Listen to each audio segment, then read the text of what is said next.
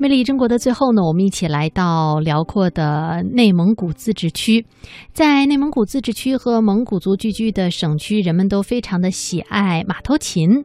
除了作为独奏的乐器之外呢，还常常用于说唱、民歌和舞蹈伴奏，或者是与四胡等乐器来进行合奏。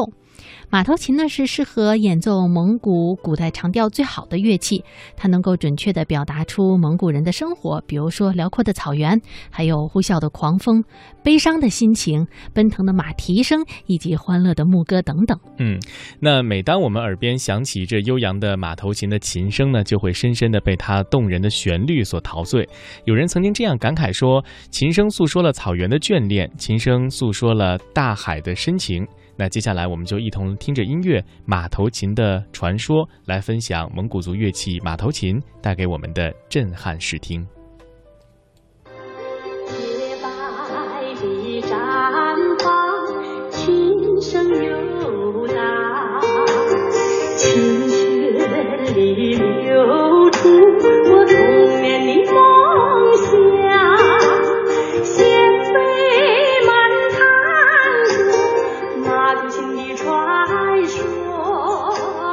马头琴是中国少数民族蒙古族拉协乐器，因琴杆上端雕有马头而得名。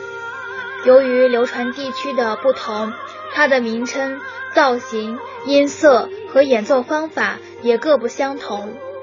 在内蒙古西部地区称作莫林胡尔，而在内蒙古东部的呼伦贝尔等地叫做潮尔。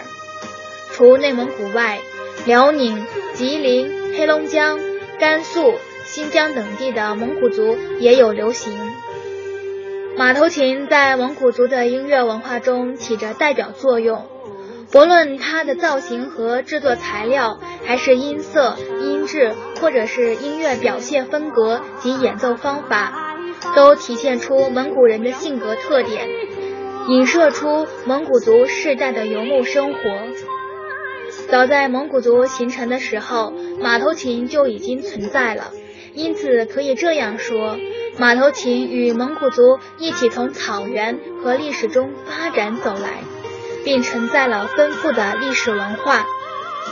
当草原游牧音乐迅猛发展之后，马头琴这件拉弦乐器便脱胎而出，得到广泛普及，成为蒙古民族最具草原特色的民间乐器。在蒙古族文化中，马头琴极受尊崇，是蒙古族文化中极为重要的表现形式。在二零零六年五月二十号，蒙古族马头琴音乐经国务院批准，列入第一批国家级非物质文化遗产名录。二零一一年，国务院批准文化部确定了第三批国家级非物质文化遗产名录，共计一百九十一项，并对外公布。其中，马头琴制作技艺名列其中。二零一五年九月六号是内蒙古第十个草原文化遗产日，在近一周的草原文化遗产日暨全区非物质文化遗产展上，马头琴制作技艺传承人互相交流、互相切磋技艺。他们想用这样一个平台，找寻创新的方法，让马头琴演绎出更加经典的曲目。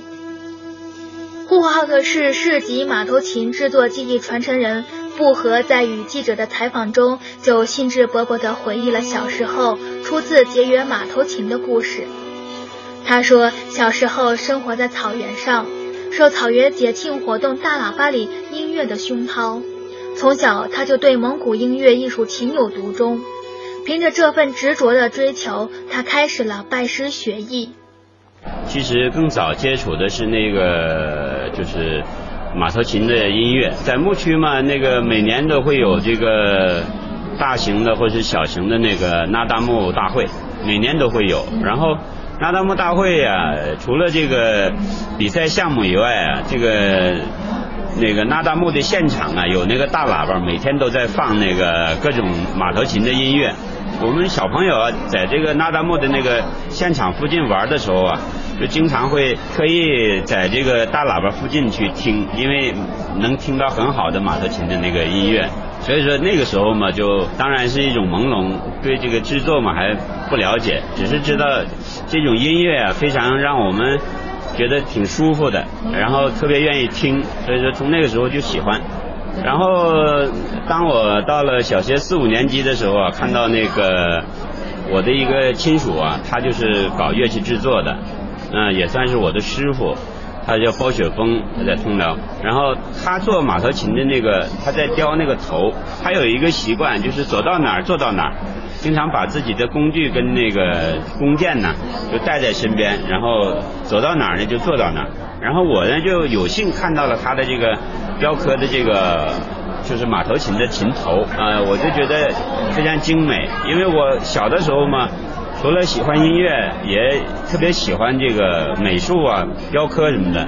当然那个时候可能并不知道自己喜欢跟这个行业是有关的啊，呃，只是呢朦胧的喜欢美术。然后呢，我就从他这个雕刻的这个，也就是一面之缘吧。然后我就回去以后就经常自己也磨一把小刀，找一块木头就经常会。雕一些小东西，经常会模仿着雕一些马头啊，但是那个时候嘛就是玩儿，但是那些玩儿啊就给了我后来做乐器呢，可能给了一个很好的一个基础。传统的马头琴多为马头琴手就地取材，自制自用，故用料和规格尺寸很不一致。呼和浩特市市级马头琴制作技艺传承人不和说。如果是纯手工制作一把马头琴，至少需要半个月的时间。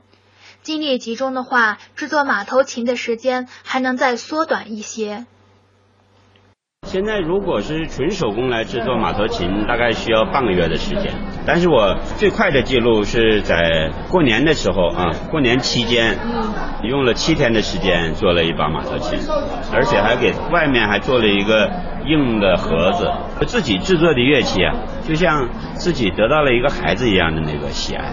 是我是特别喜欢孩子，在这个过程里头呢，当然不会觉得枯燥，更不觉得会累。我觉得这个现在啊，这个大的环境，还有政府方面呢，对这个我们这个就是非遗制作人的这种支持，对这个非遗制作人的这种就是说保护，呃，做得很好。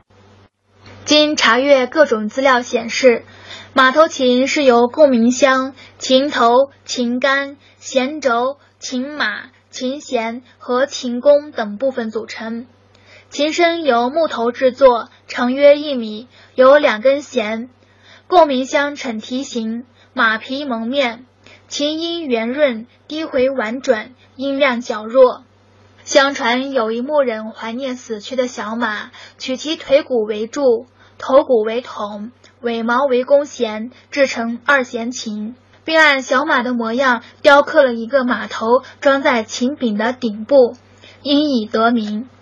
懂行的人都知道，要做好一个品质优良的马头琴，制作所经过的程序非常复杂，要经过几十道工序，工艺要求也很精细，需要全身心的投入，来不得半点疏忽大意。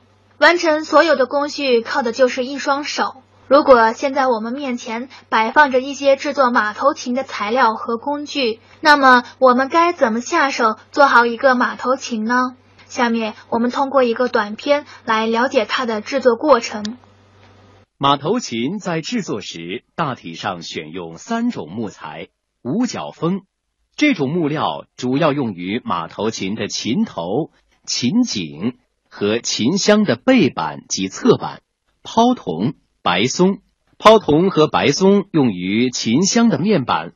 马头琴的琴箱为正梯形。制作马头琴的琴箱，首先要粘接首尾木。等整个琴箱制作完毕之后，侧板在粘接之前，首先把木料按照不同的用途——背板、面板、侧板——加工成毛坯料待用。然后给侧板倒角，在侧板两端锯切出的一个特定的角度。下一道工序平口，在距离侧框上边四十毫米处找点，然后向上量三十毫米，这样便得出了一个二十乘三十毫米的孔位。以此类推，在下底上测得一个十四乘十四毫米的孔位。上下两个孔的孔位测定好之后，用钻头把中心部位的木料去除，并用细木锉将多余的部分锉平。先将两块木料准备粘接的一侧抱平，确保两块木料的缝隙完全密合之后，再进行粘接。待四个小时胶水凝固后，背板中缝拼接完毕之后，还需要将其抱平。背板厚度为五毫米。琴箱的背板在抱平之后，还需在接缝处粘接增强木块。